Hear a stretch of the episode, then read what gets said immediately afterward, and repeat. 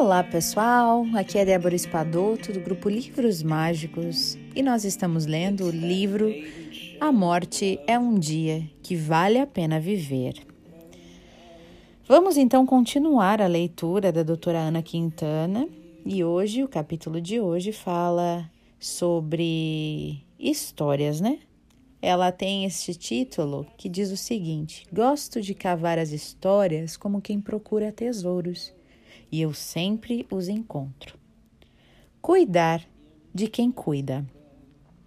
Tem uma, um trecho de Jesus Cristo aqui, né? Amai o próximo como a ti mesmo. E aí a gente inicia essa leitura. Muito antes de assumir meu destino publicamente, ao longo da minha história como médica, tenho vivido coerentemente com o meu propósito ousado: cuidar de pessoas que morrem. Gosto de cuidar das que estão mais conscientes de sua morte. O sofrimento que paira sobre essa etapa da vida humana clama por cuidados. Dedico muito tempo da minha vida a estudar sobre cuidados paliativos.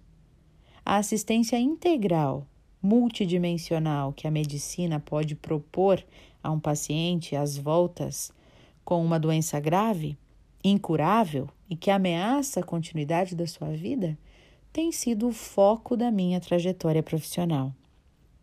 Vou mais longe. Minha vida encheu-se de sentido quando descobri que tão importante quanto cuidar do outro é cuidar de si.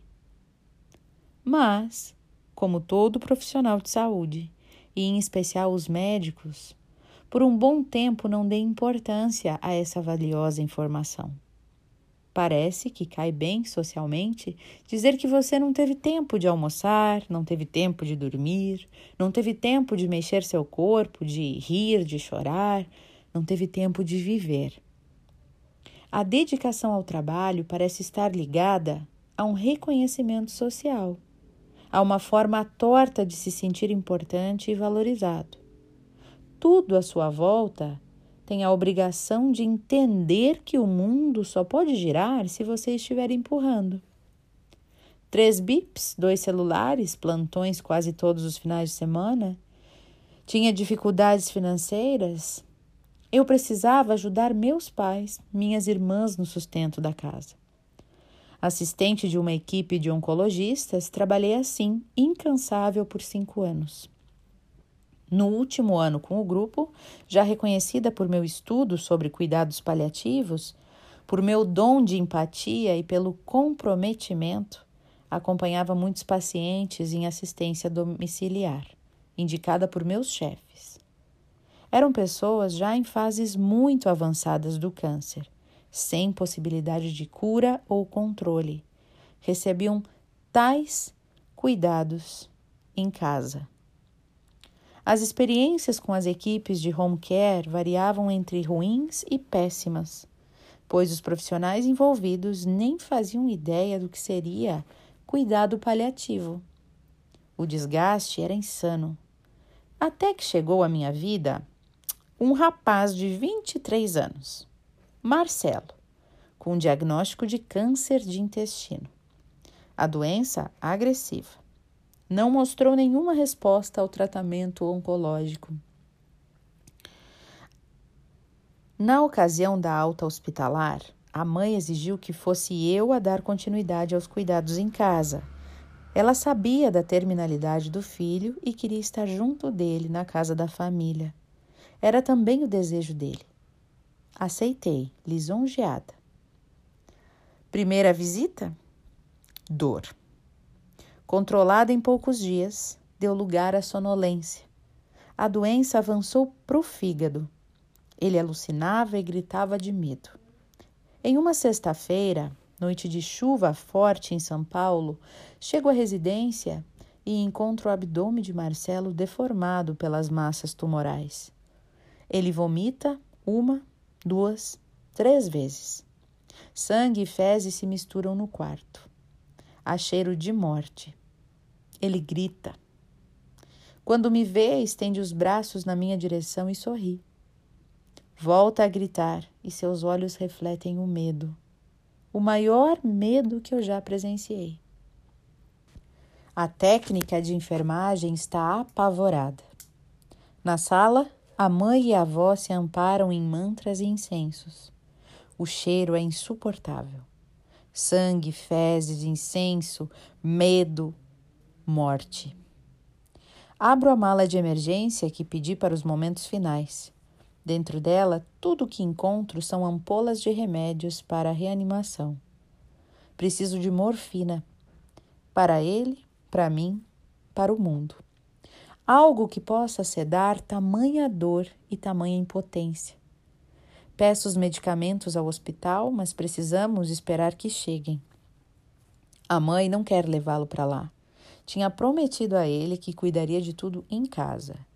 E ele suplica: Me ajuda. Espero quase quatro horas pela morfina. A técnica de enfermagem treme e não consegue preparar a medicação. Sou eu quem prepara, aplica, espera, consola. Ele adormece. A paz reina na casa. A mãe me abraça e agradece. Não sei quem sou nesse dia. Chego no carro, a chuva cai torrencial. Choro. Torrencialmente caem minhas lágrimas, mas a chuva abafa o som do meu choro. Ela cai sobre tudo. Toca o telefone e é a técnica de enfermagem. Doutora Ana? Acho que o Marcelo parou. Tenho que voltar para fazer o atestado de óbito. Será que sobrevivo a isso? A morte chegou durante a paz. Vejo a noite, olho para o céu. Parou de chover. Na madrugada, sono agitado. Grito no pesadelo, revivendo a cena e ouvindo. Me ajuda. Acordo, vou ao banheiro lavar o rosto e, quando olho no espelho, vejo Marcelo. Meu Deus, estou alucinando. Ou será que ainda estou sonhando? Ligo para minha terapeuta, peço socorro, choro, suplico. Não aguento mais, não quero mais ver nenhum paciente. Eu não quero mais ser médica. Fiquei afastada por 42 dias, sem celular, sem bip. Voltei e pedi demissão. Aos poucos, a vida foi voltando ao normal. Muitos cafés, muitos chás, muitas conversas, especialmente com a Cris, a minha terapeuta naquela época. Fui encontrando explicações para o que tinha acontecido comigo. Fadiga de compaixão. Fiz meu diagnóstico retroativo em relação à morte de Marcelo. Estresse pós-traumático secundário. Agudo e intenso. Fadiga de compaixão ou estresse pós-traumático secundário ocorre preferencialmente com profissionais de saúde ou voluntários que têm como principal ferramenta de ajuda a empatia. Pessoas que lidam com tanto sofrimento que acabam por incorporar a dor que não lhe pertence.